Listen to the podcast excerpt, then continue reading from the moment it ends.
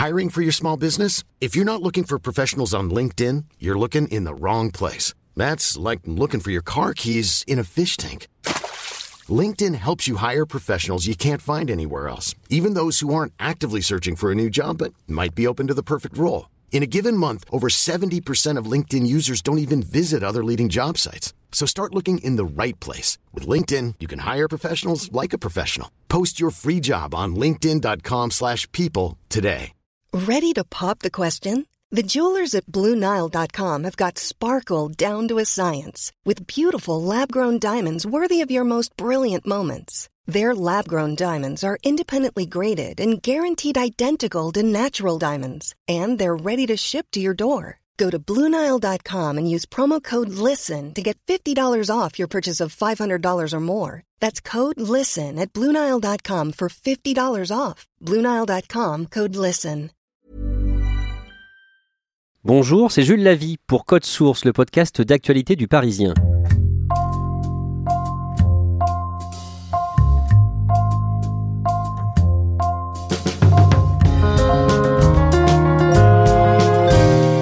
Blanche Gardin est la première femme à avoir décroché un Molière de l'humour en 2018. Elle en a deux depuis le lundi 13 mai.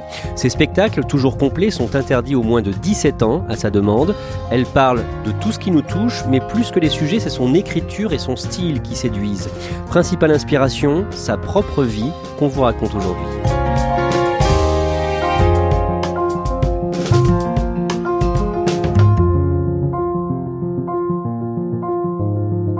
Blanche Gardin, elle plaît autant parce qu'elle dit ce qu'elle pense, et elle dit ce que les gens pensent et n'osent pas dire. Sylvain Merle, journaliste culture au Parisien, spécialiste théâtre et humour. Blanche Gardin, elle n'est pas très grande, elle est mignonne. Alors un spectacle de Blanche Gardin, c'est un micro, un pied de micro, et derrière euh, Blanche Gardin, euh, droite comme un i, qui tient son micro euh, des deux mains. Et elle a un petit côté euh, Edith Piaf. Euh, sur scène. Elle est bien habillée, souvent un peu rétro, avec des robes vintage, euh, une coiffure euh, à, je dirais, années, années 50-60. Et puis, elle ouvre la bouche au début, elle ferme la bouche à la fin, et entre-temps, on se marre énormément. Les gens qui montent sur scène, ils ont tous un truc à défendre, une identité, une cause, quelque chose. Et moi, j'ai rien. Moi, j'ai rien. J'ai pas de spécificité. Moi, je suis pas homo, je suis pas trans, je suis pas végane, je suis pas polyamoureuse, je suis pas obèse, je suis pas noire, je suis, je suis même pas juive, je suis rien. Moi, je suis une femme blanche, hétérosexuelle de 41 ans, consommatrice d'anxiolytiques. Euh, c'est pas une identité, c'est un cercueil, d'accord? Parle de- d'elle beaucoup, euh, de ses affres, euh, de la société aussi. En fait, elle a un regard euh, hyper aigu et très lucide sur, euh, sur le monde, ce qui la rend euh, un peu misanthrope, mais très drôle. Sylvain Merle, Blanche Gardin se fait connaître dans toute la France. Pendant la cérémonie des Molières 2017, sur scène, elle fait rire tout le monde en évoquant le, cinéaste accusé de viol sur mineur Roman Polanski. Rappelez-nous cet épisode. Alors, elle doit remettre un, prix, et puis elle aborde frontalement euh, euh, la question, comme elle le fait euh, dans ses spectacles, c'est-à-dire en, partant de son expérience. Ou en tout cas, là, j'imagine que c'est de la fiction. Elle raconte qu'elle-même a fait du théâtre, aime le théâtre, et aimait beaucoup être sur le plateau, parce que au moins le metteur en scène ne, ne la touchait pas. Euh, et elle dit non, mais par ailleurs, c'était un, un metteur en scène formidable. hein. Euh, Il faut séparer l'artiste et l'homme. Cette indulgence s'applique seulement aux artistes. Parce qu'on ne dit pas, par exemple, d'un boulanger, euh, oui, d'accord, c'est vrai, il viole un peu des gosses dans le fournil, mais bon, il fait une baguette extraordinaire. euh, on veut pas. hein. C'est ça, Blanche Gardin, c'est mettre les pieds dans le plat avec un humour extraordinaire. Le 2 mars 2018, c'est la 43e cérémonie des Césars et là encore, Blanche Gardin se fait remarquer. Qu'est-ce qu'elle dit à la tribune? Alors, on est en pleine affaire Weinstein. Il faut se réjouir parce que dorénavant, je crois que c'est clair pour tout le monde. Les producteurs n'ont plus le droit de violer les actrices. Et par contre, il y a quelque chose qui n'est pas clair et qu'il va falloir clarifier, je pense assez vite. Euh, c'est est-ce que nous, on a encore le droit de coucher pour avoir les rôles? Là encore, euh, elle prend le sujet euh, à rebrousse-poil, Euh, ce qu'elle fait très souvent.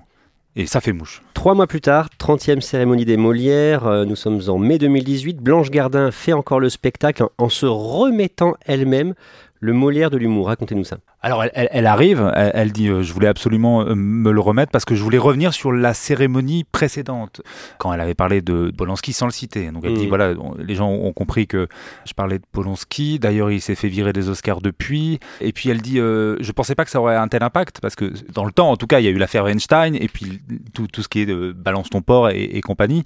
Donc elle rit là-dessus encore une fois. Et puis elle va se remettre euh, euh, le prix de la discrimination positive et de l'humour. Pourquoi? Ben, en, en, remarquant que voilà sont, sont nommés cette année euh, un noir, un arabe. on a un réunionnais, on a une femme. Alors ils ont quand même glissé un normal, hein, un mâle blanc de 40 ans. Autant te dire que tu vas rester assis ce soir, Jérôme. à moins que tu sois pédé. Le lundi 13 mai, Blanche Gardin euh, reçoit donc le Molière de, l'humour pour la deuxième année d'affilée. On, va en reparler, Sylvain Merle. Dites-nous d'abord, euh, qui est Blanche Gardin Dans quel milieu elle a grandi? Blanche Gardin, elle est née en 77, elle a 42 ans. Elle est née à Suresnes, elle a grandi à Agnières. Elle est issue d'une famille euh, d'un télo de gauche, c'est elle qui le dit. Bonne éducation, hein, c'est la troisième de, Elle a un, frère et, et une sœur aînée. Euh, qui sont aujourd'hui euh, l'un euh, maître de conférence et l'autre juge d'instruction. Donc voilà, son père est professeur de linguistique à l'université et sa mère est traductrice, graphiste. voilà, elle, travaille dans le milieu de l'édition. Est-ce qu'elle a toujours aimé jouer la comédie, toute petite? Elle a toujours aimé faire rire. Euh, elle dit que faire le pitre, ça, vient de très loin. Elle raconte euh, que petite, euh, elle prenait les cigarettes des mains de ses parents pour jouer à l'adulte qui fume, ce qui lui permettait, elle, d'avoir sa, dose, c'est comme ça qu'elle le dit. Hein.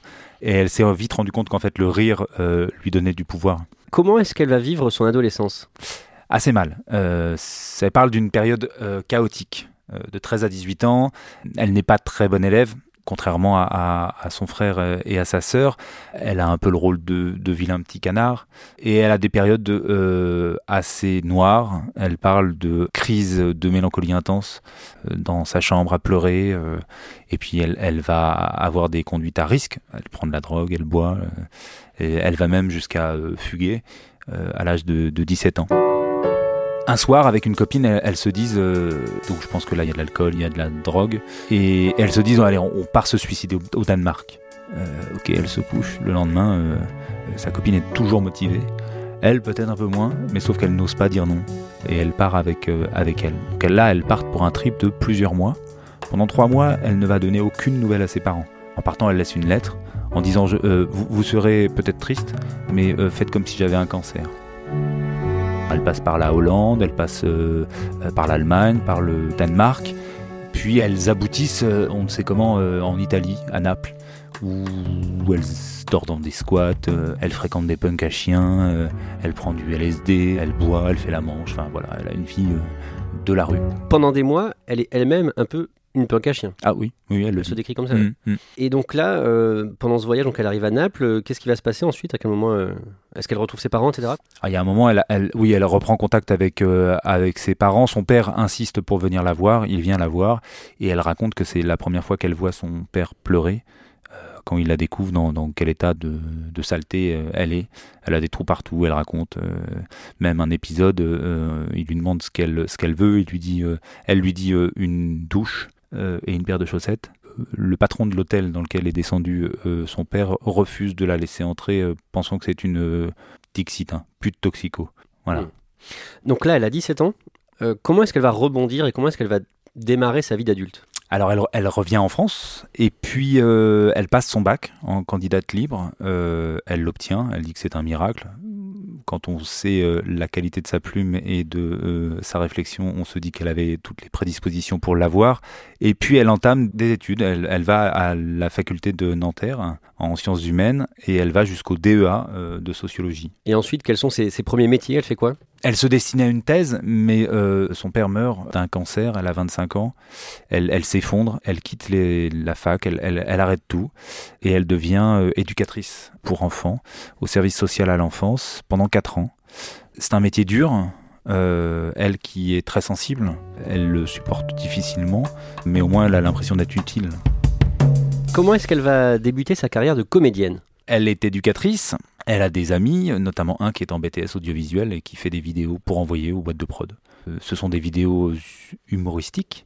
Et donc euh, Kader Aoun, le producteur, le découvreur de, Jamel euh, et de bien d'autres, reçoit une de ses cassettes et la transmet notamment à Carl Zero qui va la faire travailler une année dans son vrai journal et la transmet également à Jamel Debbouze qui lance son Jamel Comedy Club et elle va donc participer à la première saison du Jamel Comedy Club. C'est à ce moment qu'elle monte sur scène?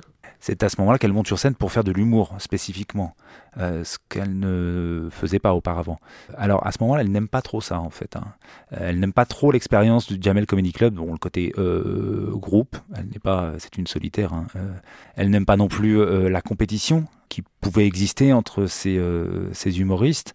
Et puis oui, c'est une torture pour elle de monter sur scène en fait. À cause du track elle est, Oui, elle dit qu'elle est très traqueuse.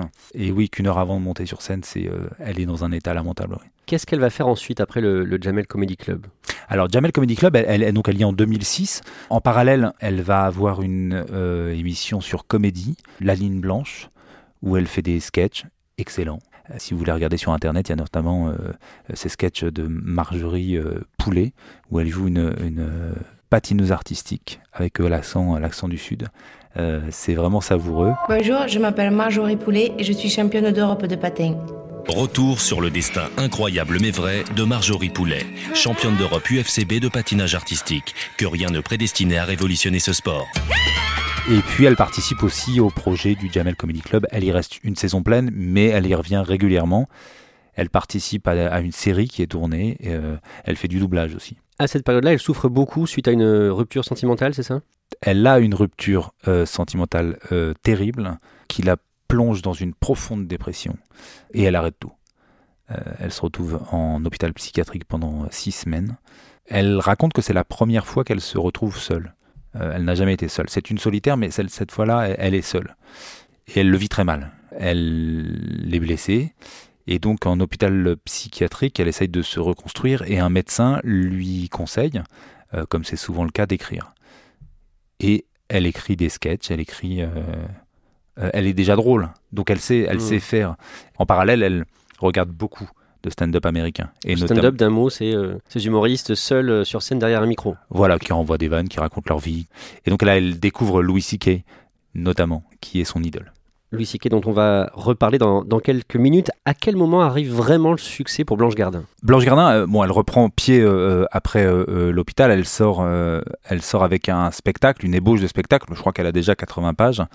En parallèle, elle va participer à une série, euh, Working Girls, pour Canal+, dans laquelle, elle, encore une fois, elle est, elle est excellente. C'est une excellente comédienne, hein, euh, Blanche Gardin, tout le monde le dit. Mais la scène, euh, elle a été un peu traumatisée au Jamel Comedy Club. Donc la scène, elle a encore un peu de mal à se dire qu'elle va y retourner. Et elle rencontre Alain Degois, dit Papy, très connu dans le, milieu, qui était au, Jamel Comedy Club et qui va la mettre en scène pour son premier spectacle, mais elle mettra trois ans avant de remonter sur scène elle a eu raison de le faire, puisque là, pour le coup, le succès arrive immédiatement. Son premier spectacle, euh, Il faut que je vous parle, est complet euh, de la première date à la euh, dernière date.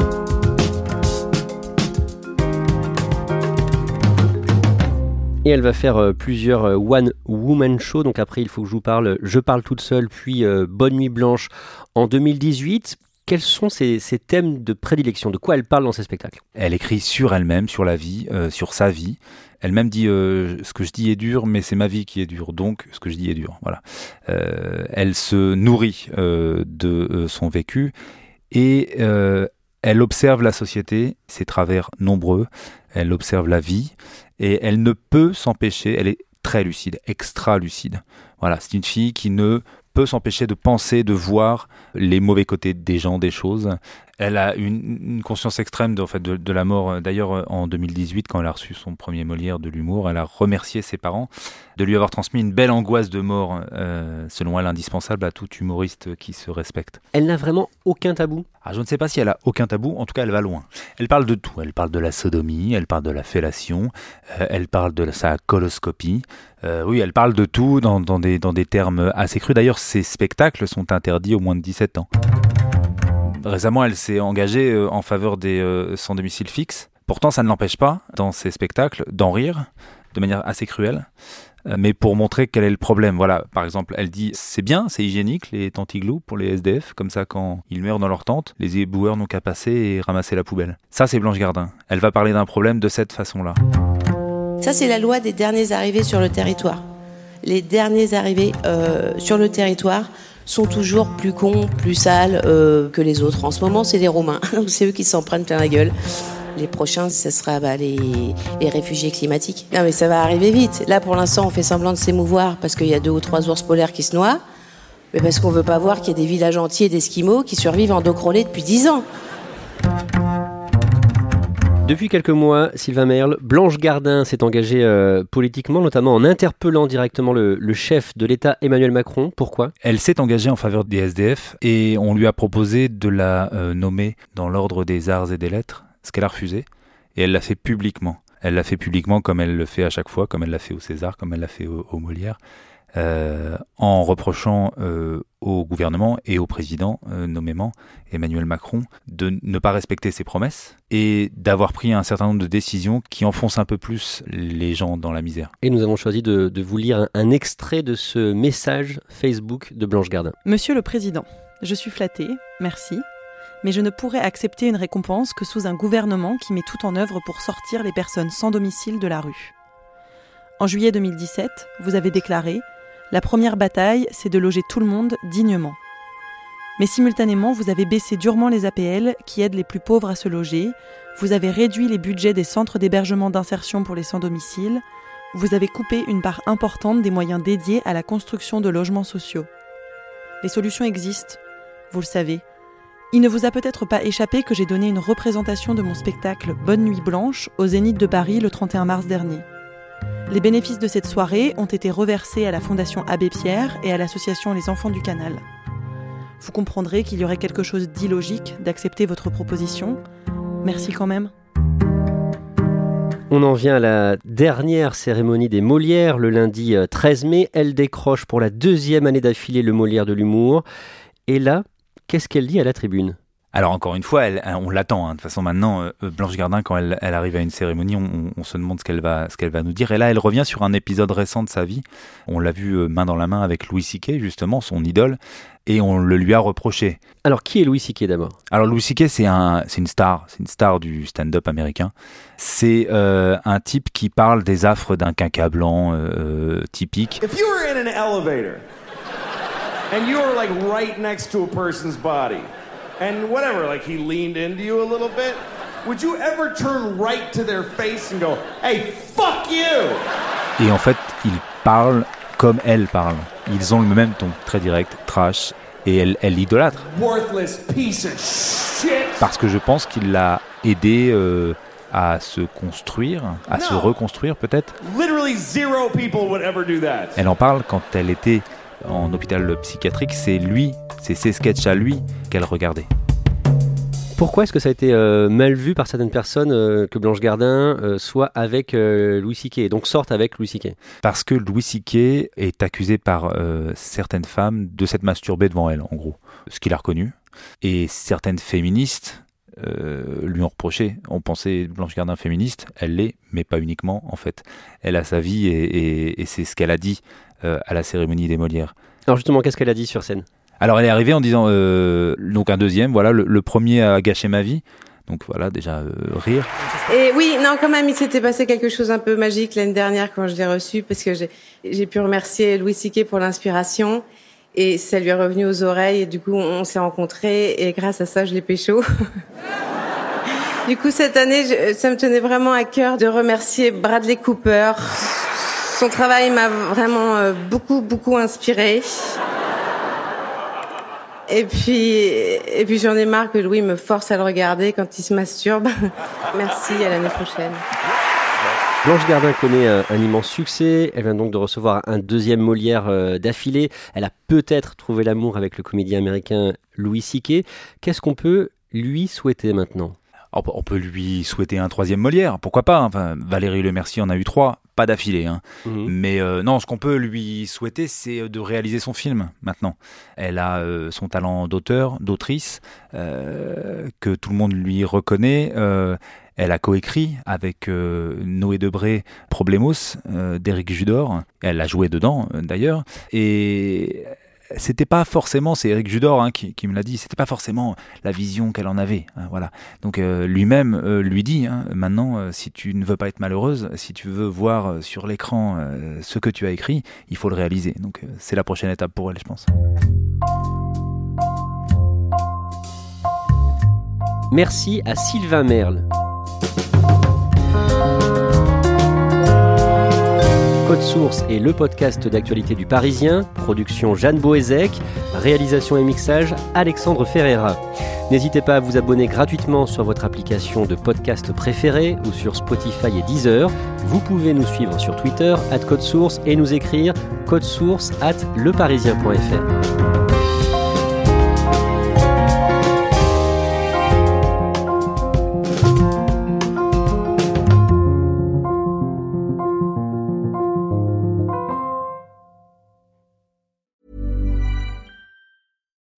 When you need mealtime inspiration, it's worth shopping Kroger, where you'll find over 30,000 mouthwatering choices that excite your inner foodie. And no matter what tasty choice you make, you'll enjoy our everyday low prices, plus extra ways to save, like digital coupons worth over $600 each week. You can also save up to $1 off per gallon at the pump with fuel points. More savings and more inspiring flavors make shopping Kroger worth it every time. Kroger, fresh for everyone. Fuel restrictions apply.